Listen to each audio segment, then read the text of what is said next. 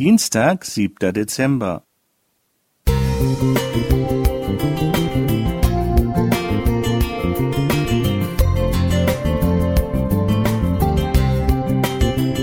Ein kleiner Lichtblick für den Tag.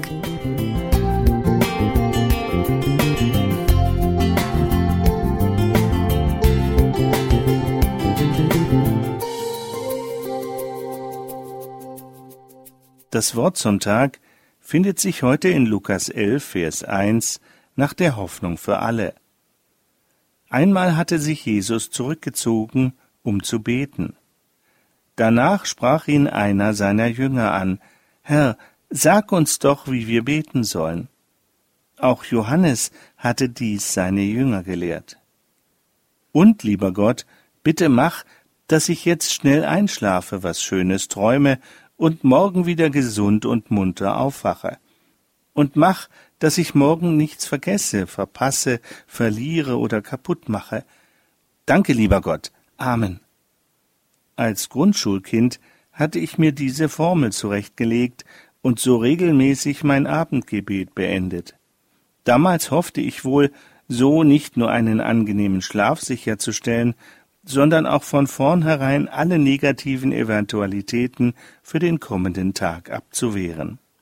Heute als Erwachsene ist mir längst bewusst, dass unser Dasein, unsere Beziehungen und unsere Empfindungen ungeheuer komplex und veränderlich sind. Ebenso ist das Gebet als unsere innigste Verbindung zu Gott ein Thema, das enorm viele Facetten zu bieten hat. Im Lukasevangelium wird erzählt, dass die Jünger Jesus beim Beten beobachten und bei ihnen der Wunsch nach einer ebenso innigen Verbindung mit dem Vater im Himmel entstand. Interessanterweise gibt Jesus ihnen daraufhin das Vaterunser an die Hand. Sind nun mit dem Aufsagen dieser Formel für uns Erwachsene alle Eventualitäten abgedeckt, so wie ich es mir als Kind mit meinem Gebet vorgestellt hatte? Wohl kaum, denn direkt im Anschluss erzählt Jesus eine Geschichte über jemanden, der nachts einen unwilligen Freund so lange bekniet, bis der sich bereit erklärt zu helfen. Sicher hat der Bittsteller hier nicht einfach immer und immer wieder dieselben Worte abgespult, um seiner Not Ausdruck zu verleihen. Warum dann dieses Mustergebet?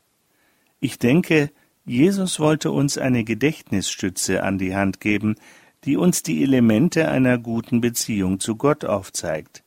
Das sind erstens Erinnerung an Gottes Allmacht und Größe und daraus Dank für seine persönliche Zuwendung.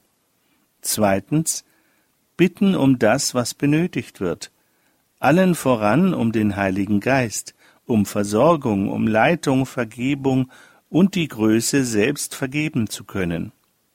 Sowie drittens bewusste Übergabe an Gott, der von seinem Standpunkt aus den absoluten Überblick und einen Plan für mein und dein Leben hat.